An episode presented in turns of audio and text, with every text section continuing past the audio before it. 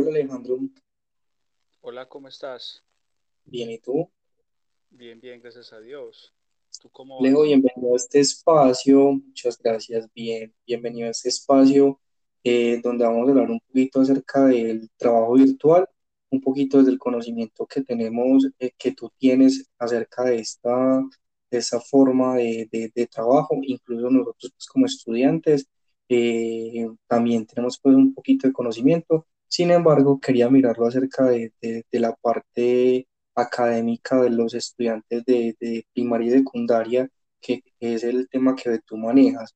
Entonces, eh, dame una pequeña presentación de ti, háblame un poquito y para que entremos entonces en el segmento. Bueno, pues, eh, ¿qué te cuento? Mi nombre es Alejandro Ortiz Cano, soy docente del Colegio Alfred Binet, queda en el barrio Buenos Aires, y eh, soy docente de Ciencias Sociales de los grados quinto a noveno, y también le doy biología eh, a los grados quinto, sexto y séptimo.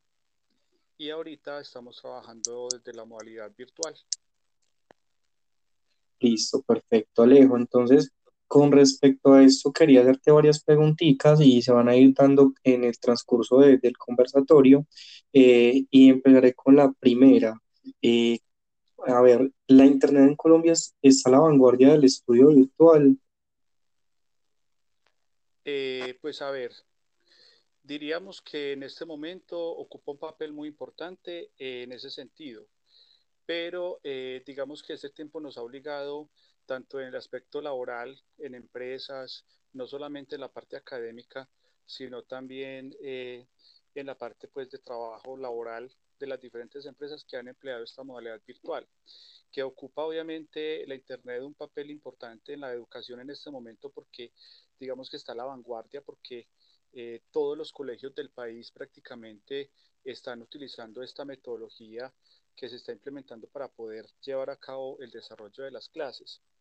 Eh, pero digamos que aunque ocupa un papel importante, eh, digamos que tiene también importancia en otros campos, no solamente en lo académico, no solamente en lo académico, pero sí, sí, digamos que eh, fue algo que no esperábamos, fue algo que se nos obligó a vivir de un momento a otro y al principio fue algo complicado porque las redes se caían, porque obviamente la internet no se estaba utilizando para esto y, al utilizarlo todo el mundo, to, tanto como para estudiar como para trabajar, eh, hubieron muchas dificultades al principio. Entonces, digamos que todos estos servicios o las empresas que prestan el servicio de Internet se vieron en un reto muy grande porque tenían que solventar las necesidades de todo el mundo, tanto de los estudiantes como de los que tenían que trabajar desde las casas.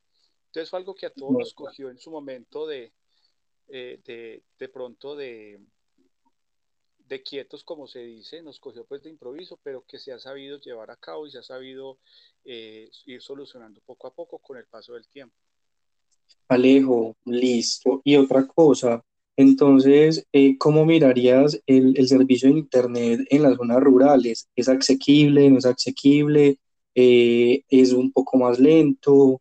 Eh, todo ese tema de banda ancha, fibra óptica, pues sabemos que, que en la zona, en la zona urbana podemos manejar fibra óptica en algunos espacios, pero finalmente la banda ancha viene siendo el, el tema más, más controversial porque es un tema que se maneja eh, por, eh, se maneja de, de manera que puede haber a veces demasiado tráfico de Internet y eso es lo que nos genera el problema, ¿cierto? Entonces, desde las zonas rurales, ¿cómo se podría ver si el tráfico en Internet es tan pesado a veces en horarios donde todo el mundo se conecta? Entonces, ¿cómo le, estaría, le estaríamos dando el servicio de Internet asequible a las zonas rurales, a los estudiantes de estas zonas?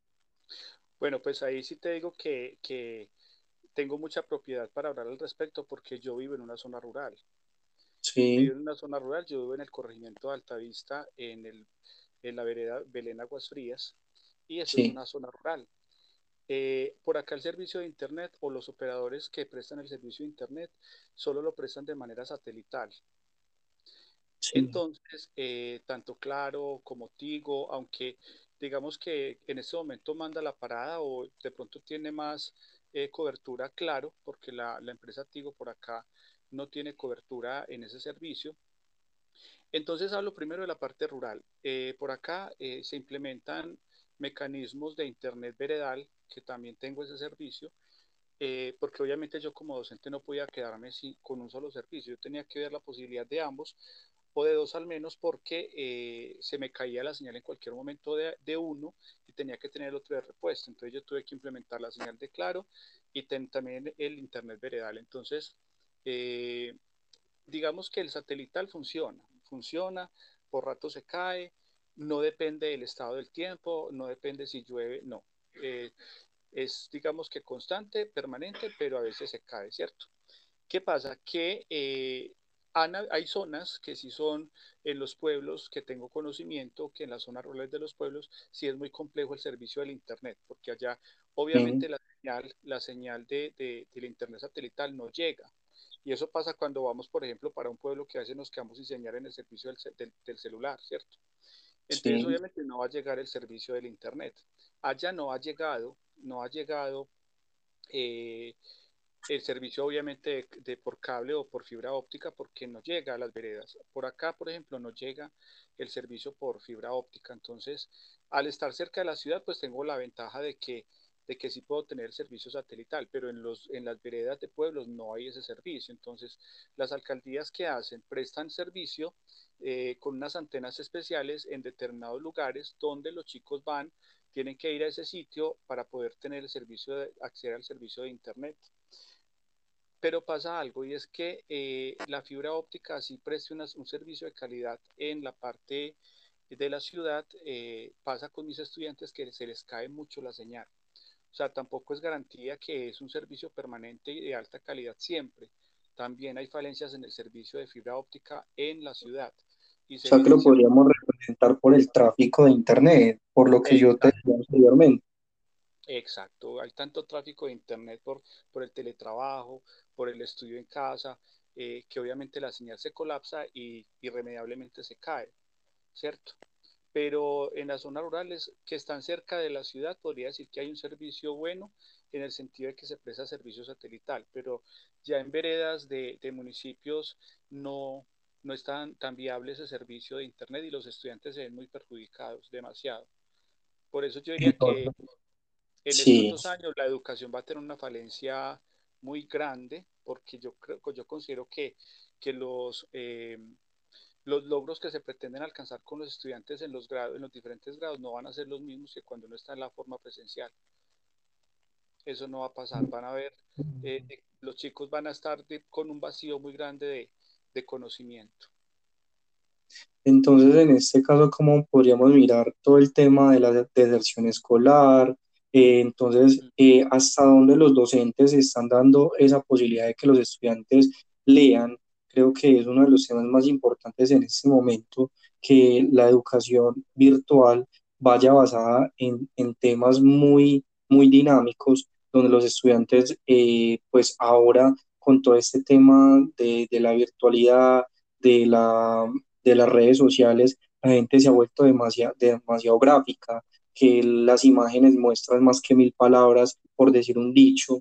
Eh, entonces, hasta dónde los estudiantes están trabajando con eso o le están dando prioridad a estudiar eh, de, de, manera que pueden leer textos largos sin, sin necesidad de, de, de tener que repetir muchas veces o posiblemente quedarse sin, sin información, pues desde el conocimiento, quién, cómo los acompañan, que la deserción escolar no se esté dando, que ellos sí estén estudiando, que sí, la, que sí estén preparando los temas. ¿Ustedes cómo, cómo verían ese, ese tema desde, desde los colegios eh, para poder eh, mirar cómo se está dando la disminución incremento de deserción? Bueno, eh, pues te cuento que cuando empezamos con lo de la, la modalidad virtual, para nosotros fue un reto total. O sea, fue un tiempo así, un tiempo anormal en todo el sentido de la palabra, y es inevitable que los chicos quieran, no quieran continuar en esta modalidad, que los canse estar pendientes de un computador siempre. porque yo, yo ya ahora con esto soy más, eh, si antes era una idea que yo respetaba y que yo defendía ampliamente, ahora con, con esto que estamos viviendo puedo decir que tengo los argumentos más grandes para decir eh, que un profesor nunca lo va a reemplazar un computador. Eh, los chicos obviamente les hace falta la figura del docente al frente de ellos, eh, enseñándoles, eh, porque obviamente un computador no va a hacer lo mismo. Uno, para Sí, que la clase sea dinámica, para que la clase no sea aburrida, implementa estrategias y metodologías que ayuden a que el tema que se está dando se vea agradable, vean videos, consulten, investiguen, hacer algo pues como eh, una retro, que sea tanto por parte de los estudiantes y de parte de, de, del docente, que haya de información, buen vínculo de comunicación y se pueda llevar a cabo un, buen proceso de enseñanza-aprendizaje. Eh, pero inevitablemente eh, los chicos se cansan, se cansan de estar eh, al frente de un computador y para eso de la deserción juega un papel muy importante el, pa el padre de familia. O sea, debe haber una muy buena comunicación entre el docente y el padre de familia, porque ya nosotros como docentes hacemos lo que nos corresponde y es que damos la clase de manera que sea para los chicos amena, agradable, pero debe haber un muy buen acompañamiento por parte del padre de familia, que es el que está con él en la casa, velando porque el chico sí se conecte en las clases, porque el chico sí realice las actividades. Entonces, eh, hay una muy, debe haber una muy buena comunicación entre el docente y el padre de familia para que se lleve a cabo ese acompañamiento y se fortalezca ese proceso de enseñanza-aprendizaje pero pasa que hay papás que, que no de, dejan toda la responsabilidad en los chicos, los descuidan, entonces ellos simplemente no quieren regresar al colegio, pues no quieren estar en clase virtual, dicen que van a esperar a que vuelvan más bien al colegio porque no les gusta estar eh, educándose de esta forma. Entonces, digamos que la parte a nosotros como docentes se nos exige demasiado y, y bueno, ya ahí de pronto había una ventaja y es que nos estaban capacitando desde hacía algunos años en estas estrategias de las TICs, ¿cierto? Que ahora se están implementando demasiado. Digamos que es, es el boom ahora y es lo que nos está ayudando a nosotros a fortalecer nuestras clases, pero eh, digamos que hacemos lo que nos corresponde de la parte formativa. Ya desde la parte del acompañamiento, de velar porque el chico sí esté conectado, de que el chico sí responda, ya es dependiendo del acompañamiento que reciba en casa, ¿cierto? Que es es donde el chico está recibiendo la formación. Es verdad. Alejo, muchísimas gracias. Nos está acabando el tiempo. Agradezco esta intervención tuya. Gracias por eh, aportarnos un poquito acerca de todo este trabajo y la modalidad virtual. Eh, me quedo pues con, con la información y agradecerte, agradecerte por haber estado pues en este, en este espacio. Ha, ha sido con mucho gusto, Juan, en lo que te pueda colaborar con mucho gusto. Desde mi saber siempre voy a estar dispuesto a, a compartirlo con quien realmente lo necesite y bueno, ha sido un placer eh, compartir este espacio contigo. Dale, muchísimas gracias. Feliz noche. Lo mismo, cuídate mucho. Gracias.